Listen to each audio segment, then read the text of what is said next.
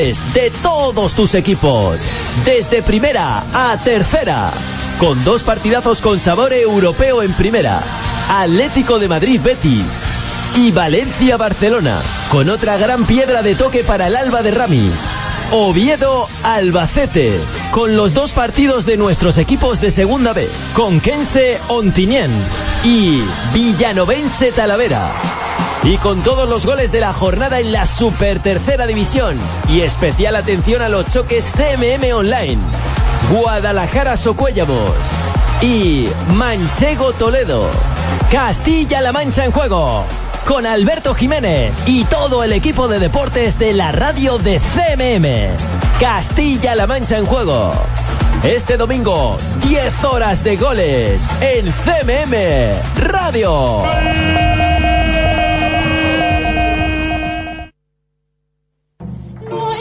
El teatro vuelve a la radio. En aquesta hermosa villa que denominan Almagro, enciendo mi candelabro y me siento en una silla para leer la función que escribió Agustín Moreto. No desestimen el reto. Comedia de figurón que llamó El lindo Don Diego. Desde este lunes no te pierdas la ficción sonora El lindo Don Diego. Cada noche una nueva entrega en La Colmena. Don Juan, señor, ¿con quién hablas? Que de tan bastardo estilo no puedo ser el sujeto. ¡Qué traición, qué engaño has visto! Que tu padre, por casada, ya te da con su sobrino. Don Diego es tu dueño, Inés. Contigo ha de ser dichoso a costa de mi martirio. De lunes a viernes, de 9 a 10 de la noche, La Colmena.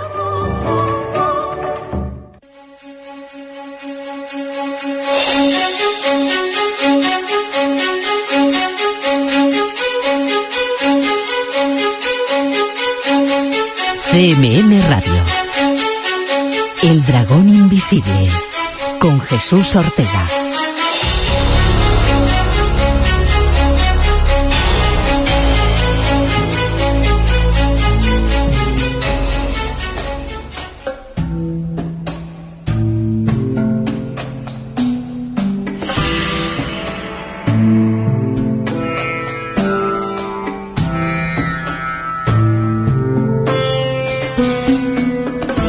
A finales del Neolítico, con el nacimiento de nuevas prácticas religiosas centradas en la construcción de monumentos de carácter permanente, orientados sobre todo a los muertos, a que perduraran, a que estuvieran ahí durante mucho tiempo, comenzó la construcción de la estructura megalítica más famosa del mundo, del ejemplo sin duda del megalitismo europeo.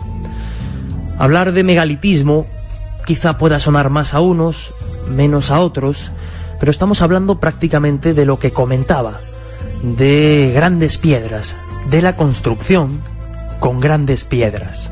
Y este fenómeno de construcción se asocia principalmente a una época muy concreta del Neolítico, una época que coincide con algo, con un monumento que, insisto, sí que va a sonar a todos, que todos vais a tener inmediatamente en la mente. Hablamos de Stonehenge.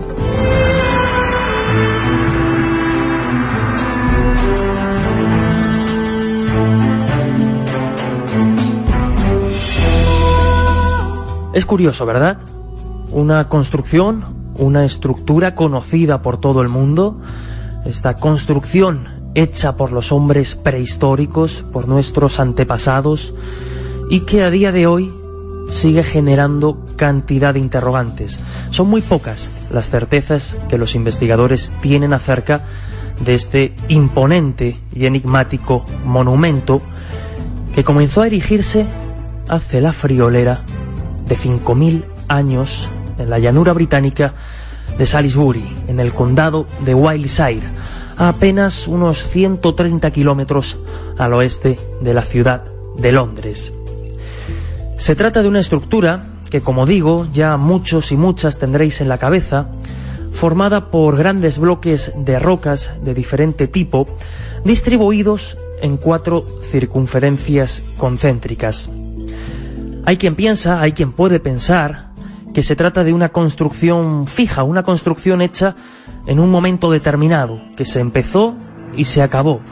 Sin embargo, los expertos calculan que su construcción se llevó a cabo a lo largo de 80 generaciones, unos 1600 años en los que su función probablemente cambió. De ahí los interrogantes, de ahí los enigmas que sigue planteando. ¿Es Stonehenge un reloj astronómico? Probablemente lo fue, y así lo demuestra pues la incidencia del Sol en determinados momentos del año, los solsticios, los equinoccios. ¿Fue un lugar de curación? ¿Fue un lugar de ceremonias, de rituales? ¿O fue un lugar de enterramiento? Porque hay que recordar que en los alrededores, que en Stonehenge, hay más de 50 cuerpos enterrados. De hecho, su importancia para el hombre prehistórico fue tal que ser enterrado en Stonehenge debió de ser el equivalente en su día a ser enterrado a día de hoy en la abadía de Westminster, donde cabe recordar que hay personajes como Newton, como Charles Darwin, como por ejemplo el último en ser enterrado allí, el físico Stephen Hawking. Así que hagámonos una idea, qué importancia, qué simbolismo debía tener este monumento prehistórico, este monumento megalítico. La razón, como digo, no se conocen. Las hipótesis, las posibilidades son varias, cada uno se queda con la que más le convence. Quizá lo más prudente sea pensar que al fin y al cabo Stonehenge cumple un poco todas y cada una de esas funciones.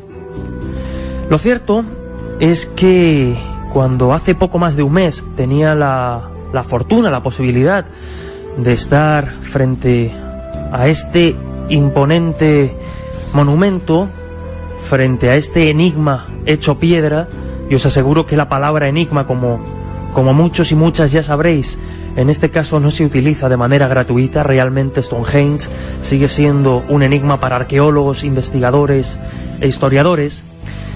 Pues como digo, cuando estaba allí hace poco más de un mes, no podía imaginar que esas preguntas, que esos interrogantes que me rondaban la cabeza, me los iba a traer en la maleta e iba a tener la oportunidad de trasladarlos a una construcción, una posible construcción descubierta o dada a conocer, mejor dicho, hace muy poquito en la provincia de Toledo. Concretamente en la localidad de Totanés, donde sus apenas 400 habitantes se han visto sorprendidos por un descubrimiento que no es nuevo, ya que el círculo de piedras al que pues nunca se había prestado demasiada atención, entre otras cosas porque estaba prácticamente oculto, porque estaba escondido entre la maleza, podría revelarse en los próximos meses como un Kronlens. La prensa rápidamente habló del Stonehenge toledano, del Stonehenge español, y a nosotros, como no podía ser de otra manera, nos llamó inmediatamente la atención. Hemos querido saber un poco más de este posible descubrimiento. Todavía hay que tratarlo hipotéticamente, como veremos en los próximos minutos y como nos explicarán los arqueólogos que están trabajando en este hallazgo. Pero insisto, nos apetecía conocer mucho más de este posible descubrimiento que de revelarse como un auténtico Cronlet, pues revolucionaría un poco más o nos daría quizá una pieza que puede ser clave para conocer el mundo prehistórico y para conocer el fenómeno del megalitismo aquí en la península ibérica. Me parece que el menú es atractivo, me parece que el plato que hoy os presentamos en las ondas del dragón invisible aquí en CMM Radio es atractivo.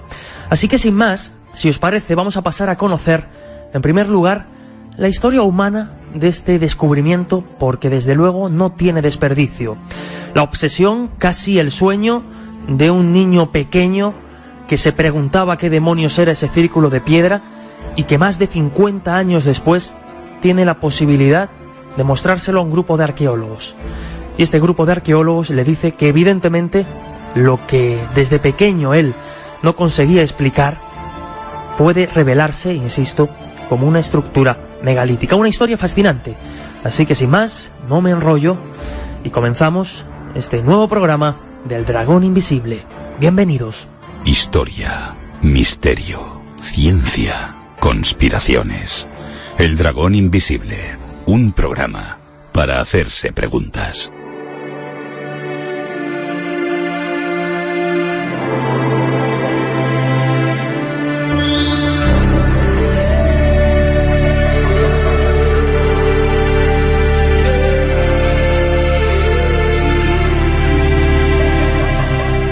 Megalitos, los primeros monumentos de la humanidad.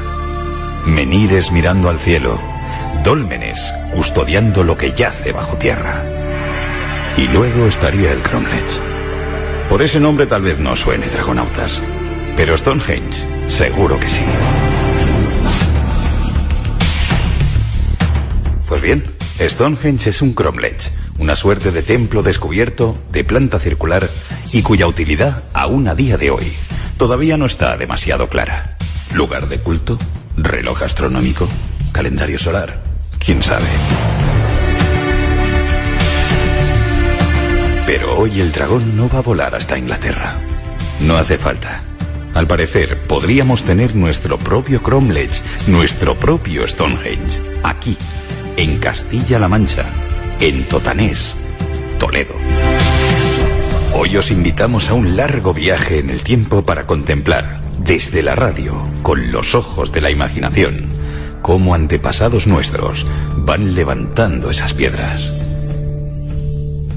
Aguzad el oído y tal vez escuchéis el susurro de un ancestro. ¿Estamos listos? Alcemos el vuelo.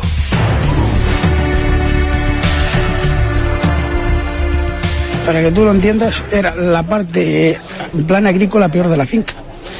Eh, nosotros tuvimos, tuvimos la labor unos 80 años en mi familia y lo llamábamos las piedras y era un sitio donde no se labraba, solamente eh, lo dejábamos para los días malos, ibas con el ganado allí, nada más.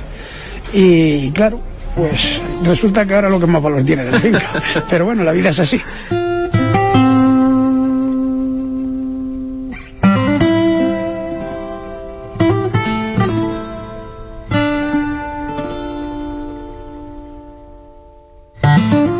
Escuchábamos a Idelfonso Gutiérrez, actual alcalde de Totanés y en cierto modo principal impulsor de este descubrimiento que de confirmarse pues sin duda será un gran hallazgo y nos aportará muchísimos datos del megalitismo ya no solo en la provincia de Toledo, en la meseta, sino también a nivel de la península ibérica.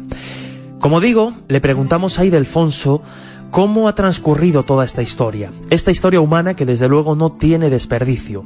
Como un niño de apenas 12 años comienza a preguntarse por ese extraño círculo de piedras al que nadie le daba demasiada importancia, al que algunos intentaban etiquetar como un corral para animales, y él que no se conformaba con esa visión, que él sabía que aquello debía ser algo más, que aquello debía ser algo importante, luchó en cierto modo por su sueño y 50 años después, ahora, a sus 63 años, recién cumplidos además, coincidiendo con el acto que daba a conocer las investigaciones y los estudios llevado por el grupo de arqueólogos Cota 667, pues más de 50 años después parece que aquella impresión, que aquella sensación de que ese círculo de piedra era algo más, pues parece que está a punto de confirmarse como un gran descubrimiento. Eh, nosotros donde está eh, esto eh, está dentro de una finca que la tuvo mi bisabuelo, la tuvo mi abuelo, la tuvo mi abuela cuando se quedó viuda y después la tuvo mi padre. Yo estaba ahí hasta los 40 años. Yo nací en el pueblo, como es lógico, pero con meses ya me llevaron a la finca. O sea que fíjate cómo si lo conocería yo aquello. Lo conocía, pues lo mejor que conozco de, de Totanés es aquello. Y yo, claro, yo lo veía y decía, pero ¿qué es esto? Si esto un corral de animales no puede ser, porque si no se salen los animales. Y otra cosa, a ver qué es. Digo, porque entre piedra y piedra no hay piedras. Porque si hubiese habido piedras, hemos dicho, pues es un corral que se han caído las piedras pequeñas, se han quedado las grandes. Y eso es lo que me ha traído siempre por la calle La Amargura, hasta que llegaron los arqueólogos y me lo dijeron.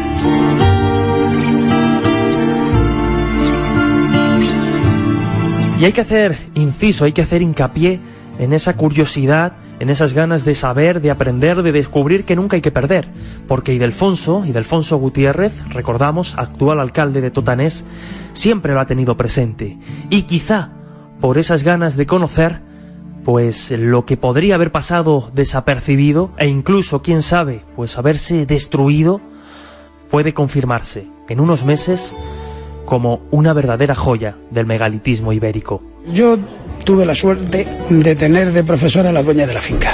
Es la mejor profesora que he tenido en mi vida, o de las mejores, por si hay alguna que he tenido buena que tampoco se me enfade, ¿no?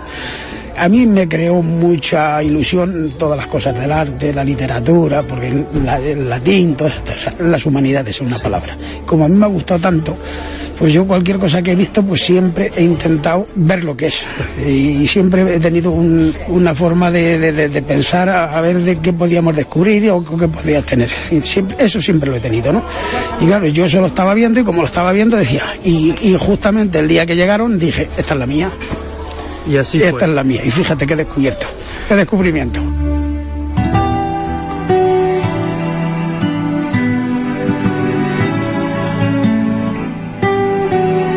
Y hacía Idelfonso mención a su profesora, a Teresa Sendín, también dueña de la finca que durante tantas generaciones y tantos años ha cuidado y custodiado la familia de Idelfonso.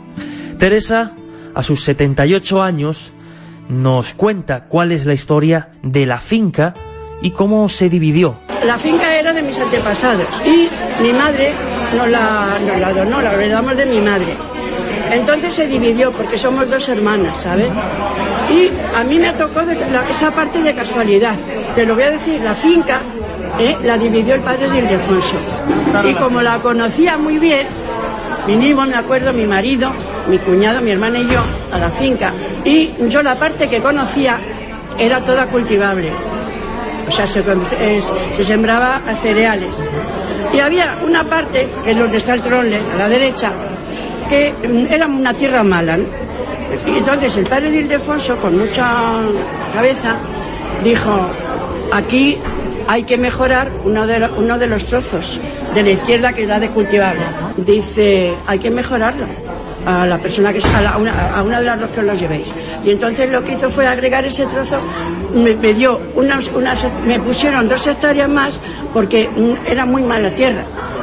Y entonces nosotros, mi marido y yo, eh, con un plan que se hizo de, de la Comunidad Europea, hicimos la reforestación que hay. Y ha tapado ese trozo. Entonces la explicación es que no lo conozco. Lo voy a conocer ahora. Ahora, Claro, porque yo cuando vengo, lo que yo lo que veo siempre es la parte de la izquierda, que es lo, que yo cultivo.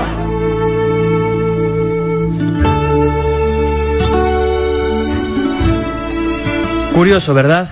Como Teresa Sendín, después de ser dueña, insistimos, de esa finca, no tenía constancia, no sabía lo que, lo que tenía ahí e insistimos que puede confirmarse en unos meses como una auténtica joya del megalitismo, como un Kronlitz, uno de los más grandes y más antiguos de la península ibérica. Me da una alegría pensar que, fíjate tú, ¿quién me iba a decir a mí?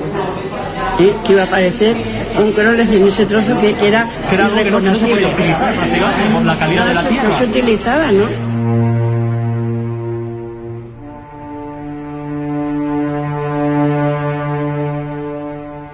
Lo cierto es que Teresa, a sus 78 años, recordamos, profesora de Idelfonso y dueña de la finca en la que actualmente se están realizando las investigaciones y los trabajos de documentación para confirmar si realmente esta estructura se trata de, un Kronletz, nos dice lo siguiente al respecto de este descubrimiento. La mayor satisfacción que he tenido en mi vida, mis 78 años.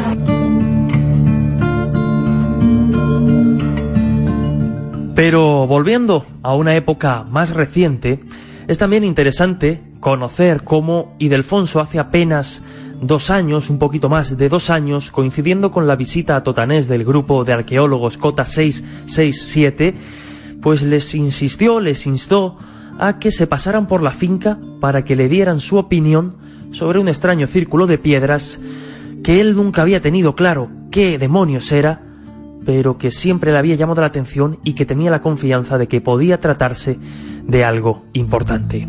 Esto ya llevamos dos años y medio aproximadamente. Esto fue cuando un día que vinieron un equipo de arqueólogos para hacer una, unos cuantos eh, toros eh, celtibéricos y uno de los que se cogió la, la, que cogió la diputación fue precisamente este de Totanés.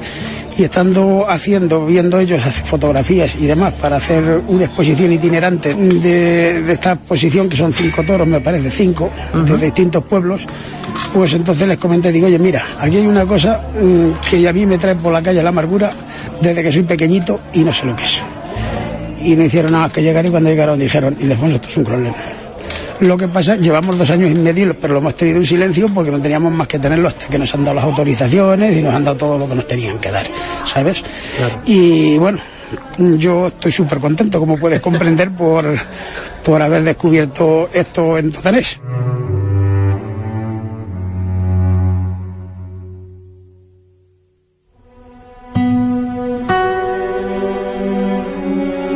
Sin más, hecho el repaso de rigor a esta historia humana que yo creo que de verdad merecía la pena, como el sueño de un niño, como la curiosidad, el interés y la pasión por descubrir, pues podrían confirmarse en unos meses. No deja de llamar la atención cómo una especie de carambola del destino situó este círculo de piedras en una zona no cultivable y quién sabe, ¿no? Si quizá esa zona en la que actualmente se están realizando los estudios en su día hubiese sido cultivable, hubiese sido aprovechable, pues quién sabe si este círculo de piedras hubiera acabado destruido o hubiera acabado maltrecho y jamás hubiésemos tenido constancia de él. Bueno, parece que aquí el destino, parece que la historia ha jugado una buena jugada, valga la redundancia, y en unos meses quizá nos dé una gran sorpresa. Pero es el turno de escuchar a los arqueólogos. Será en apenas un minuto después de esta pequeña pausa. Continuamos enseguida aquí, en CMM Radio, en El Dragón Invisible. Los vinos de Valdepeñas dicen, cuentan y enseñan.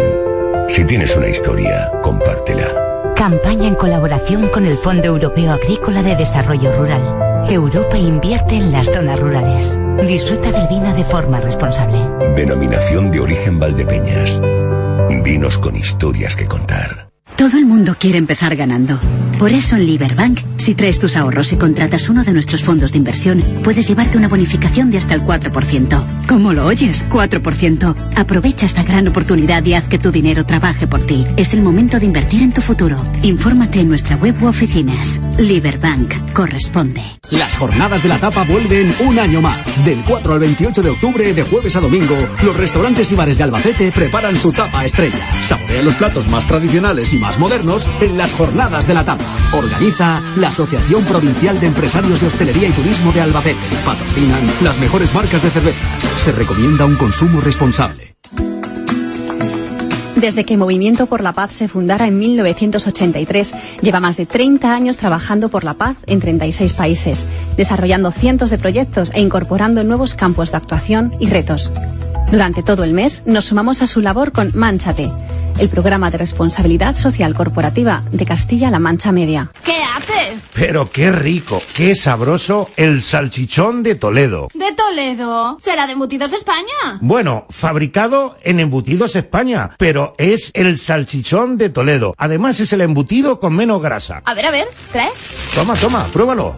El salchichón de Toledo, de Embutidos España, el sabor del auténtico.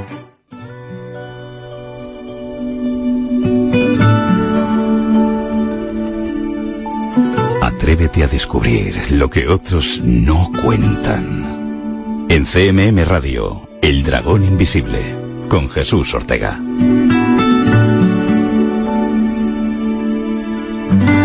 Continuamos en El Dragón Invisible aquí en CMM Radio, pero adelantábamos que íbamos a hablar con uno de los arqueólogos de Cota 667, el grupo encargado de esta investigación, de la documentación de este posible hallazgo, y nos hemos desplazado hasta la Facultad de Humanidades de la Universidad de Castilla-La Mancha en Toledo, donde nos ha recibido muy amablemente el arqueólogo de este grupo de Cota 667, Sergio Isabel.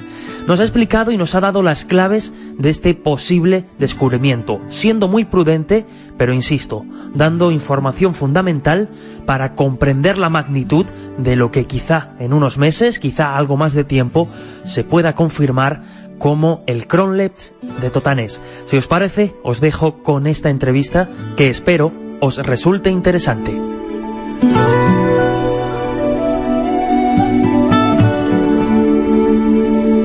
Bueno, la primera pregunta que te hice antes era precisamente eh, ante qué descubrimiento o ante qué hallazgo nos encontramos. En el, supuesto cromlet de Totanés es una cosa muy interesante si confirmamos que es me megalítico.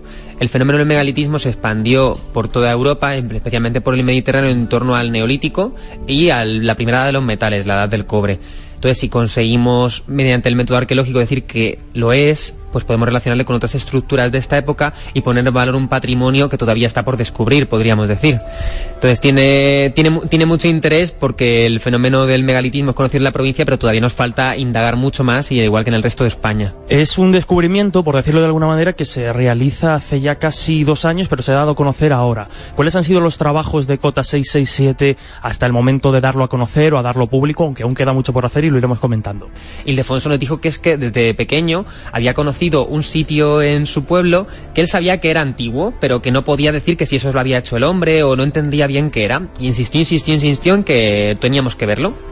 Al final, pues accedimos, acompañamos al alcalde hasta el sitio y vimos un círculo de piedras colocadas. Había sido hecho por la mano del hombre, eso es lo que está claro. La estructura es antrópica, no hay duda. Lo que estamos ahora determinando es de qué época, pues eso le dijimos a Ildefonso. Esto claramente lo ha hecho un ser humano. Ahora lo que tenemos que decirte es quién lo ha hecho. Si es, nos parece a los arqueólogos y varios especialistas que lo han visto también del fenómeno del megalitismo que podría ser megalítico por la forma que tienen las piedras, por el tamaño de las piedras y por la disposición que tienen. Entonces en eso es lo que estamos haciendo. Mediante una metodología arqueológica queremos determinar si eso no es megalítico. ¿Qué hemos hecho hasta ahora?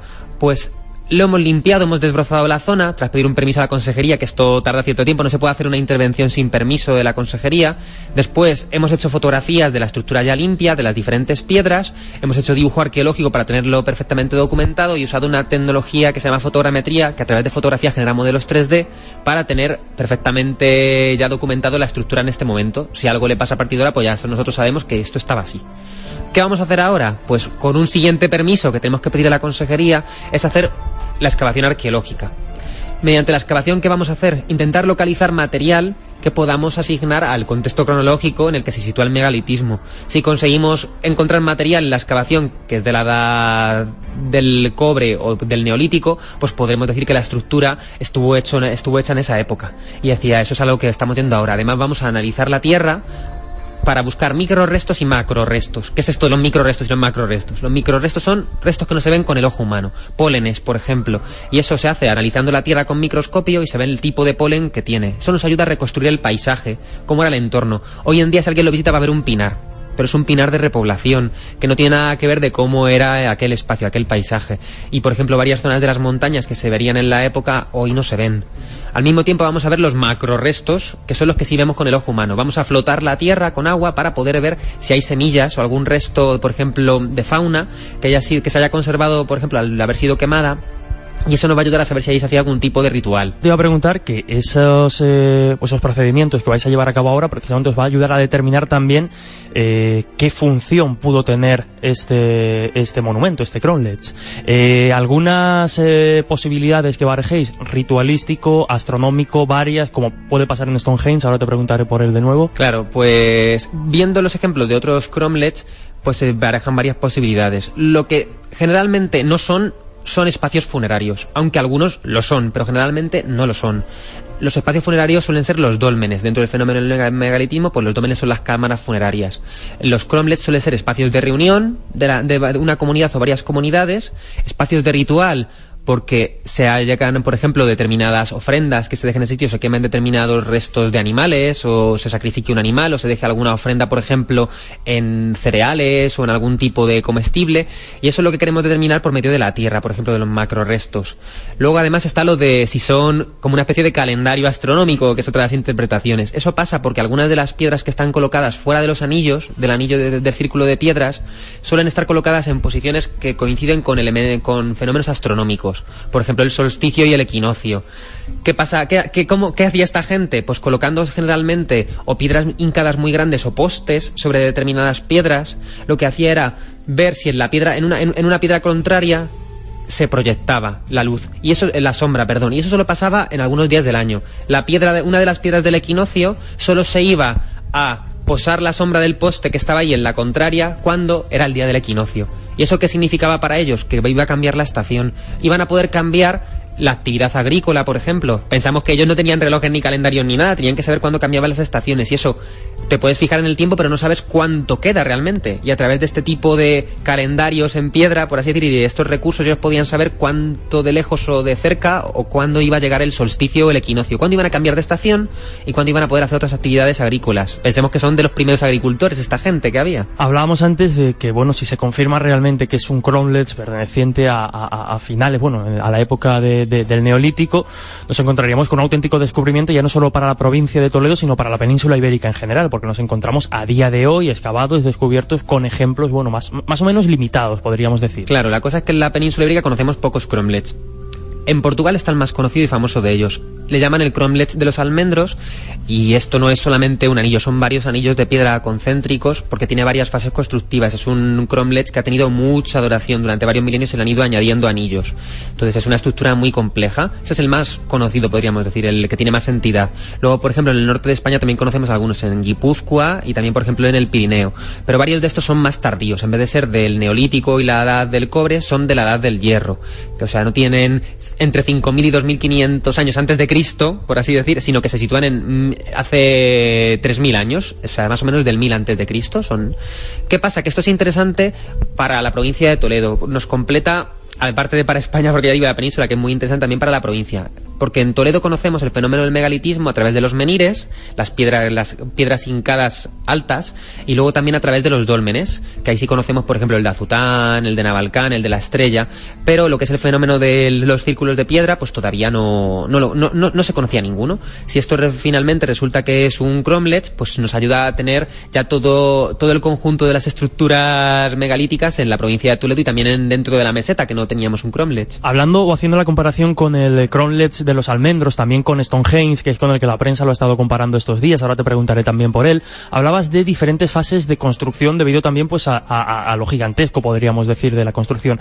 Aquí, aunque a lo mejor la pregunta sea todavía previa porque hay mucha eh, fase de documentación y de eh, investigación todavía por delante, ¿crees que nos encontraríamos ante algo de esas eh, características, algo construido en diferentes épocas? ¿O a priori todo parece indicar que fue construido por una misma, ¿cómo decirlo?, una misma generación, por decirlo de alguna manera. Esta, estas estructuras suelen tener un uso de varias generaciones. Lo que pasa es que en el caso del coronel de los almendros y de Stonehenge, pues es una es muchísimo tiempo utilizándolo.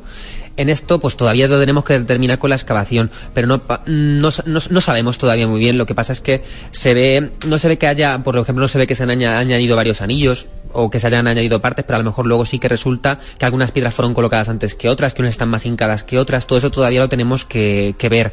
Pero lo que es seguro es que estas estructuras no las utiliza solamente una generación, las utilizan varias generaciones. Lo que pasa es que cuando hablamos de la prehistoria, pues claro, lo, aquí decimos de 5000, del 5000 antes de Cristo al 2000 antes de Cristo da para muchas generaciones. Entonces ese, ese, es el problema, que todavía no sabemos cuánto tiempo realmente pudo ser utilizado. Primero tenemos que ponerle una fecha y luego veremos cuál pudo ser, según los materiales que nos encontremos, sus épocas de utilización. Investigaciones, la fase de documentación que lleváis haciendo de un tiempo a esta parte, con la que vais a continuar. Antes hablabas precisamente de esa eh, utilidad quizá astronómica. Sí que se ha podido confirmar que por lo menos hay respuesta por parte del Cronlech ante estos equinoccios y estos solsticios. Es decir, sí que encaja encajaría como reloj astronómico. Trabajamos con un, un, compañero que es ingeniero, Antonio Pérez Verde, y también es, está especializándose en temas de astronomía, y él ha estado viendo varias de las piedras que están fuera del anillo, porque siempre son las piedras de fuera del anillo, no las de dentro, las que determinan los fenómenos astronómicos, los fenómenos astrales. Sí que ha estado viendo varias y sí que, por ejemplo, ha encontrado la relación entre las del equinoccio, que eso fue lo de que la celebración que hicimos el día 23 de septiembre, pues estuvimos viendo eso mismo. Y es que entre dos piedras que están fuera del anillo sí que hay una relación y es que se cruza justamente la línea equinocial. Cuando es el equinoccio, pues justamente el amanecer sale por, se proyectaría perfectamente si pusieses un poste la piedra en el amanecer en el atardecer y al revés también la del atardecer en el amanecer. Solamente pasaría ese único día. Y antes también hablábamos de que ahora con la investigación de los micro y los macro restos eh, pretendéis también determinar, aparte de la cultura material, quién pudo construirlo, quién pudo estar allí. Eh, ¿Tenéis alguna estimación aproximada del el tipo de rituales, si finalmente se confirma que allí se realizaron rituales que se pudieron eh, realizar allí, aunque sea por contextualización de este tipo de construcciones en la época? Claro, la cosa es que es que desconocemos mucho el mundo ritual en esta época porque, claro, esto no hay textos, pues la cosa de la prehistoria. Tenemos el problema de que nadie nos ha explicado los rituales. No es como si estuviésemos hablando, pues, por ejemplo, de la edad del hierro, de los pueblos prerromanos de la península, que los romanos y los griegos, pues ya nos contaban cosas de ellos. En este caso no sabemos nada. Todo lo tenemos que saber a partir de lo que nos encontremos. A lo mejor encontramos restos, por ejemplo, de semillas quemadas o restos de animales quemados y podemos saber que en esos rituales estaban relacionados con, por ejemplo, esa quema de algunos animales o quema de semillas normalmente parece ser que estos ritos siempre se han relacionado con temas que, están relacionados con el paso del tiempo, con el paso de las estaciones, también por ejemplo con la fertilidad, con, con, esa, con esa relación muy intrínseca con la naturaleza y con que pensemos que son agricultores y con el campo, con la fertilidad que puede estar viniendo para el campo. Entonces parece que por el otros contextos podría haber sucedido algo parecido si finalmente aparece algún tipo de restos, que es lo que tenemos que determinar. También está por determinar, en cierto modo, lo comentábamos antes, eh, la edad, digamos, esta, de esta construcción, si pertenece a hace 5.000 años, como más o menos se, se, estima, o incluso he llegado a leer, no sé si erróneamente o no, que, que podría tratarse de una construcción de hace dos siglos. No sé eh, por qué podéis barajar esta fecha, algún tipo de construcción, no sé si fraudulenta es la palabra, o por qué estáis barajando estas, estas fechas. La cosa es que en, un principio esa construcción con piedras tan grandes se parece megal puede aparentar ser megalítica. Lo que pasa es que tienes que pensar en otros tipos de construcciones redondas que también puedan utilizar ese tipo de piedras. Y por ejemplo, hay mucha gente que lo puede ver y lo puede comparar con, por ejemplo, cercados de ganado que están en otros espacios, con otros lugares. Pero, claro, si normalmente los cercados de ganado pues se suele complementar con algún tipo de, de palos, por ejemplo, postes para cerrar una valla, todo ese tipo de huecos. Estas piedras están muy juntas y además luego cuando hagamos la excavación se puede determinar si en esos huecos que faltan había algún tipo de poste. Pero en un primer momento sí que parece que es un círculo muy bien trabado y cerrado y que responde a estas dinámicas del megalitismo por ahora es una teoría, esto es una hipótesis, pero todavía está, está por ver. Si finalmente se confirma como una construcción megalítica, mm, ¿cómo se llevan a cabo este tipo de construcciones? ¿Había una organización social, digamos, para, para construir? Porque lógicamente eran unas construcciones que, que requerían de un esfuerzo común importante, entiendo. Había una gran organización y era porque no solamente podía ser de una misma comunidad, podía pertenecer a muchas comunidades. Esto de que los cromlechs eran espacios de encuentro entre comunidades está relacionado con esto. No es que sea el cromlech de solamente un grupo de personas que vive al lado, sino de gente que vive en sus alrededores, más, más gentes. ¿Qué pasa? Que claro, trasladar todas esas piedras tan grandes y todo, todo el esfuerzo constructivo llevan a que se emplee no solamente una comunidad, a veces varias comunidades. Pensemos que las comunidades en esta época además son más pequeñas. No es que el pueblo de, Totanés es grande para esta época. Entonces, varias comunidades se juntaban para crear un mismo monumento. Si hubiese sido, por ejemplo, funerario para enterrar ya a sus muertos. En este caso, si es un espacio de reunión o ritual o otro tipo de usos, pues decidieron a construirlo varias comunidades juntos y al mismo tiempo poder emplearlo todos, todas ellas. ¿Qué tipo de, bueno, ya no de conocimientos, sino, claro, llama la atención a la hora de desplazar este tipo de, piedras, que entiendo que, son importantes. De hecho, aún no sabemos, ahora, digamos, las fases de, investigación que, os toca afrontar, es ver la profundidad de estas piedras, el tamaño también, entiendo. Eh, claro, si nos encontramos ante unas piedras de, peso importante, se barajan posibilidades a la hora de, construir este, este tipo de monumentos. Claro, es que luego hay tamaños de los monumentos. No estamos hablando, por ejemplo, de los dolmenes de Antequera, que tienen ortostatos, grandes piedras enormes, enormes, enormes, que eso tuvo mucho esfuerzo para trasladarse. De muchísimas hombres, de, por ejemplo, dicen que si los troncos que utilizaban para hacerlos rodar, de unos troncos sobre otros. En este caso las piedras son grandes, pero claramente el esfuerzo constructivo de este Cromlech fue menor que el de hacer los dolmenes de Menga, porque las piedras son muy... El, dolmen de Menga o los dolmenes de Antequera, porque son mucho más pequeñas las piedras que estas. Entonces, fue un esfuerzo, porque claro, no, no es que yo me junte un día y con tres y digamos vamos a colocar las piedras, pero, pero sí que fue un esfuerzo que debía implicar por lo menos a una comunidad o a varias comunidades de un tiempo estar colocando las piedras y trasladándolas. Entonces sí que tienen... Ellos no, todavía no conocen esos recursos de las grúas y todo esto, pero sí, por ejemplo, otro tipo de ingenios de la fuerza de varios individuos de la comunidad, también entiéndose, por ejemplo, con maderas, porque la madera y los troncos ya los pueden utilizar para ayudarse a arrastrar y también incluso la parte de las cuerdas y de tirar elementos que pueden haber usado para hacer palancas. Pero claro, todavía hay que pensar que se, muchas veces, por ejemplo, para el se hace primero el agujero y luego el agujero en el que has dejado colocado te ayuda a poder insertar eh, la piedra empujándola que cae sola y luego ya poco a poco vas moviéndola en el, en el, en el, en el primero ya en el agujero que se ha trabajado en la tierra. Entonces, bueno, tenían sus recursos, pero hacía falta fuerza y empeño. eh, si no recuerdo mal, en la presentación, digamos que se hizo pública de este, de este hallazgo, se habló también de que habéis localizado eh, cazoletas en este, en esta construcción. Y claro, realmente es lo que decías, al no haber documentación escrita de aquella época es muy difícil interpretar o sacar una conclusión definitiva de la función de este tipo de, eh, bueno, no grabados, pero sí orificios en la piedra. Mm, te voy a preguntar igualmente si, si hay alguna, eh, bueno, pues alguna hipótesis de, la función de este tipo de, de cazoletas, de este tipo de orificios. Sí, sí, de las cazoletas, pues se ha hablado mucho porque es que no es un fenómeno que solo exista en esta época, sino que la edad del hierro en adelante, por ejemplo, el propio berraco que tiene en la plaza del pueblo tiene muchísimas cazole- cazoletas también.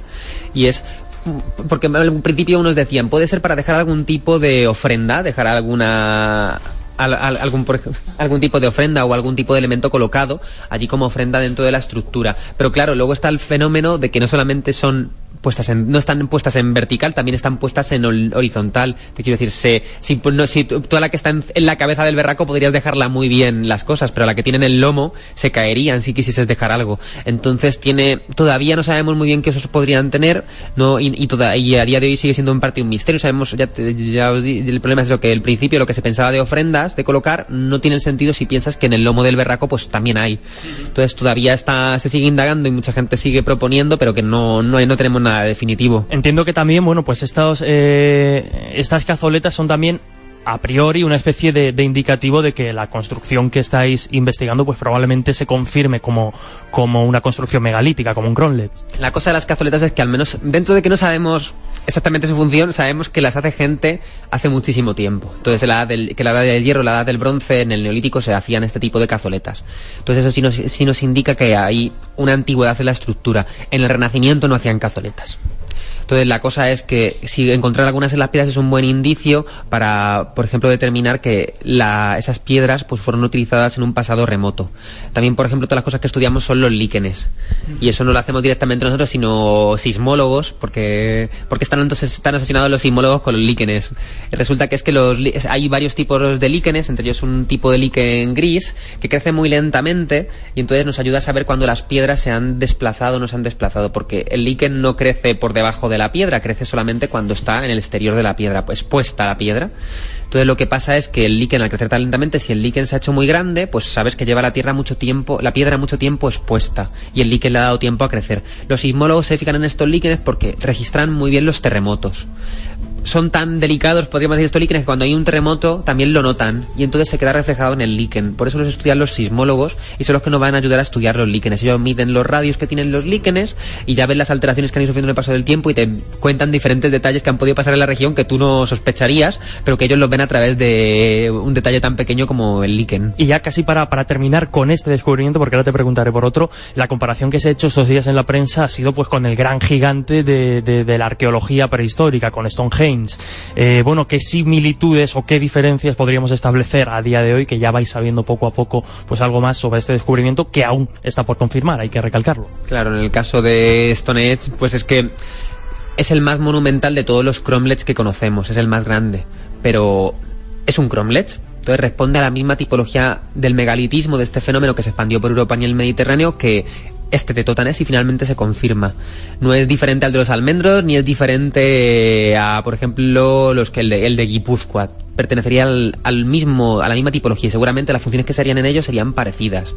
Lo que pasa luego en la monumentalidad, el círculo de Stonehenge es mucho más grande y también las piedras que colocaron. Pero lo mismo pasa con el de los almendros y el de Totanés. El de los almendros tiene la piedra, las piedras más grandes también y de hecho tiene varios anillos. Pero por ejemplo en eh, Stonehenge pues pasa también que en el solsticio el sol también se alinea y pueden ver perfectamente cuándo sucede el solsticio. Entonces, de relaciones con determinados fenómenos solares y ser un espacio de reunión también se cumple en ese lugar. Entonces, hablamos de la misma tipología megalítica, pero hablamos de contextos completamente diferentes. Por poner un ejemplo conocido, el estilo gótico que sí que nos parece más cercano, pues Notre Dame sería Stonehenge y este y el por ejemplo el de Totanés si finalmente se confirma que es megalítico pues podría ser una iglesia gótica de un pequeño pueblo ¿Podría arrojar, aun siendo una iglesia pequeña, por poner ese, ese ejemplo, podría arrojar las mismas preguntas? Porque es cierto que a día de hoy Stonehenge, pues bueno, no se tiene del todo claro. Sí que cumple unos ciertos patrones astronómicos, pero también nos encontramos enterramientos alrededor que nos habla pues de, de un monumento funerario, también ritualístico, aunque quizá la pregunta sea arriesgada o sensacionalista, por mi parte, nos podemos encontrar también con este tipo de interrogantes después cuando sigáis investigando en, el Cromlech de Totanés, es decir, que nos encontremos enterramientos, por ejemplo, y, no sepamos realmente cuál pudo ser su función definitiva o que tuvo varias. Claro, eso mismo lo yo lo comento muy a menudo con los compañeros, les digo, ya veréis cómo de repente excavamos y nos empiezan a aparecer cosas muy extrañas en este sitio y va a ser todo nuevo. Y es que yo creo que, mm, que la gente es caprichosa y eso también pasaba en la prehistoria. Entonces, ¿qué sucede? Que pues algunos cromlechs, como tienen ese periodo tan amplio de utilización, al final se acaban convirtiendo en espacios funerarios. Ya como decíamos antes, normalmente son los dólmenes los que cumplen la función funeraria, pero en algunos casos, como es su duración, su tiempo de uso se extiende tantísimo tiempo, pues también llegaron a ser utilizados como espacios funerarios. Puede que el de Totanel lo haya sido, pues no lo sabemos. Puede que a lo mejor haciendo las excavaciones de repente aparezca que es un espacio funerario. En principio, por lo que son los cromlechs, solamente cromlechs, que no se han utilizado después como espacios funerarios, pues son espacios, ya digo, más relacionados con el- los rituales, con fenómenos astronómicos, con otras cosas. Pero podría, podría ser que nos encontrásemos esto, e incluso que tuviese utilizaciones posteriores y que lo hubiesen reutilizado para, para otros usos, que también puede pasar. Por ejemplo, pues hay casos como los dólmenes de Antequera que decía antes, el- pues hay varios de estos dólmenes que eran conocidos y fueron conocidos a lo largo del tiempo y la gente pues los ha llevado los... pensaba que allí estaban relacionados con druidas también, hubo a románticos, por ejemplo, ingleses que fueron allí a verlos pensando que era gente que había venido, celtas que habían venido del norte de Europa, pues todas esas historias que en aquel momento pensaban. Y claro, es porque se conocían y como eran un monumento muy grande, fue teniendo a lo largo del tiempo muchos usos. De hecho, allí en ese dolmen se encontraron enterramientos que estaban vinculados a que eso fue un eremitorio en tiempo posterior. Como lo conocían en ese espacio, pues llegaron, la gente es caprichosa, entonces llegaron llegaron allí eremitas y cuando morían se enterraban delante del dolmen y cuando fue la excavación encontraron los cuerpos de los eremitas. Fue es una cosa curiosa, pero que pasa en estos contextos. Y también, pues siguiendo con la labor de, de- de investigación, de, de trabajo de Cota 667, eh, pues preparando o, o- o solicitándote esta, esta entrevista, me comentabas que hace muy poquito pues también habéis dado o habéis eh, descubierto, digamos, una serie de pinturas rupestres también muy interesantes en los Llévenes, si no me equivoco. ¿Qué nos puedes contar de este, de este hallazgo? Claro, aquí no nos podemos atribuir tanto el, el descubrir. Siempre, como igual que estaba Ildefonso, que descubre Ildefonso, pues aquí también había descubridores.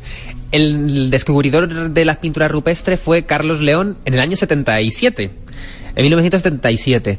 Él era un geólogo que fue iba, iba estudiando la zona de los Montes de Toledo y allí en La Chorrera, que es como se llama la zona que está allí al- al lado de los Llévenes, junto a los Llévenes, pues encontró en unos abrigos, en unas zonas entre las piedras, una serie de pinturas rupestres. Es un arte esquemático que parece que pertenece a la edad del bronce. Esto lo estudió después el antiguo director del Museo Santa Cruz, que es era Caballero Kling. Entonces, pues, viendo las comparativas con otras pinturas de estudié que él conocía, pues dijo esto pertenece a la edad del bronce. Pues desde el año 77-80, que fue cuando se hizo esto, hasta hoy, la gente de los Yemenes conocía las pinturas, pero han pas- pasaron bastante al olvido. Aunque en la provincia de Toledo solo conocemos estas de arte esquemático y las de Mora. No hay más pinturas rupestres en la provincia de Toledo, solo conocemos estos dos casos. Y las de Mora fueron hace poco vandalizadas.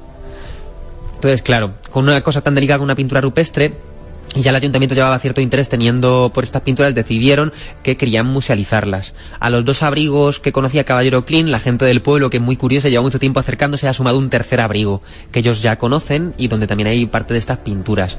Que el, proyecto el proyecto no se trata tanto en descubrir, aunque estamos intentando relacionarlo con el resto del paisaje, con la gente que vivía allí, vivía, porque conocen varios poblados, por ejemplo, fortificados que había en el Alto, estamos mirando más abrigos por si hay más pinturas, por ejemplo, últimamente que estamos yendo por ahí hemos encontrado restos de fósiles, por ejemplo, las huellas que va dejando el trilobites, porque también conoce, también hay fósiles en esa zona, entonces estamos haciendo un estudio un poco de todo el paisaje, la edad del bronce, para relacionarlo todo, y también vamos a restaurar las pinturas. Es muy importante porque ahora mismo se ven poco las pinturas, pero por una razón, y es porque durante muchos años lo que hicieron fue para verlas bien echarlas agua encima lo que ha hecho que se vayan echando a perder y que se vayan quedando como una especie de pátina encima, que lo que hace hoy es que se vean peor.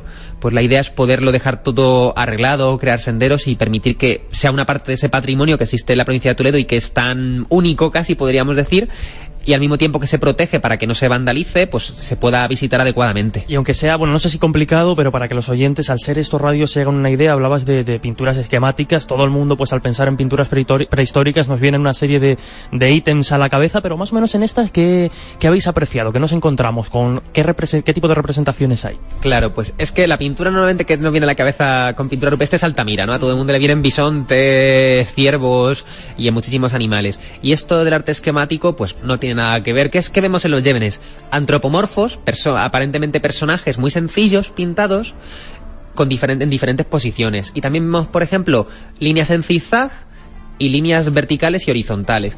¿Qué pasa con esto? Pues que por algo se llama el arte esquemático, ¿no? Pues que, mm, aunque así de principio parezca que es menos elaborado, en realidad es que hay que pensar que esta gente no conoce la escritura, no saben escribir todavía, no hay escritura.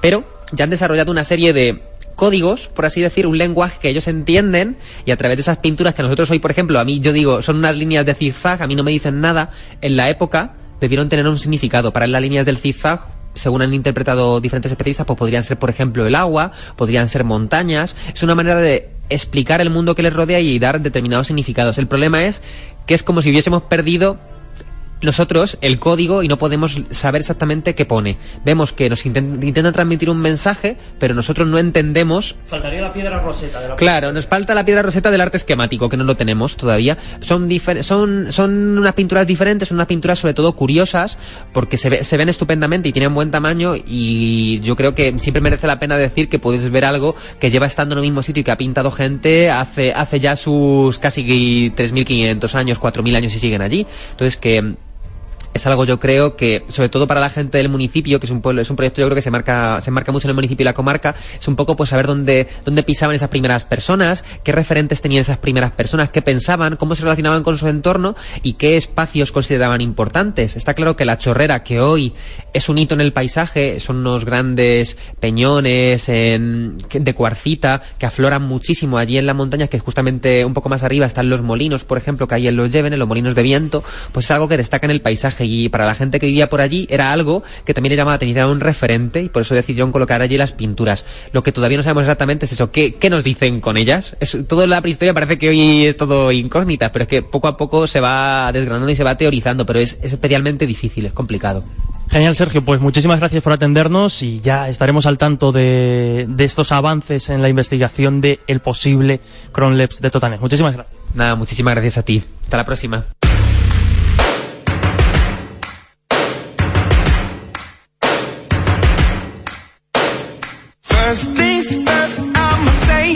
Y llegamos al final, una semana más, como siempre, con el deseo de que hayáis disfrutado y hayáis aprendido. En esta ocasión, un programa muy especial, un programa con el que hemos intentado, eh, pues, trasladar a todos los dragonautas eh, esa sensación de búsqueda, de descubrimiento, de irnos al lugar donde está la noticia y donde de aquí a unos meses quizá podamos confirmar que se ha localizado un auténtico Cronlets, una auténtica construcción megalítica en esta localidad de Toledo, que insisto, lo hemos venido recordando durante todo el programa, puede convertirse en una pieza clave, en una pieza muy importante para comprender el fenómeno del megalitismo en la península ibérica.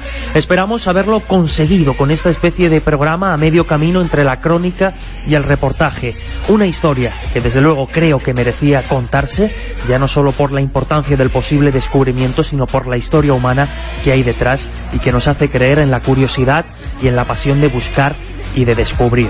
Ya sabéis que si tenéis esa pasión, y seguro que sí, por eso estáis aquí semana a semana con nosotros, tenéis a vuestra disposición las diferentes vías de comunicación con el dragón, vuestras herramientas para formar parte de este programa. El hashtag que esta temporada será fijo, almohadilla EDI3, y en Twitter, ya sabéis, arroba dragón-cmm, en Facebook nuestra página oficial, El Dragón Invisible, el mail, el dragón invisible arroba cmmedia.es y en Instagram arroba el dragón invisible. También esta temporada a vuestra disposición el número de WhatsApp para que enviéis vuestros mensajes de texto o vuestras notas de voz con sugerencias, opiniones, críticas, temas. Ya nos han llegado algunos temas y hemos tomado buena nota.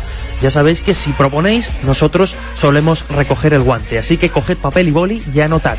El número del dragón invisible es 660 387 997. 660-387-997. Y sin más, nos despedimos hasta la semana que viene, hasta dentro de siete días aquí en CMM Radio. Ya sabéis que esta temporada emitimos los domingos a las 10 de la mañana. Y la semana que viene llega uno de los platos fuertes de la temporada, las tertulias del dragón. En las que participarán el periodista Lorenzo Fernández Bueno, la periodista Lourdes Gómez y el presidente de la Sociedad Española de Parapsicología y Médico, Manuel Berrocal. Ahora sí que sí, nos despedimos. Un fuerte abrazo.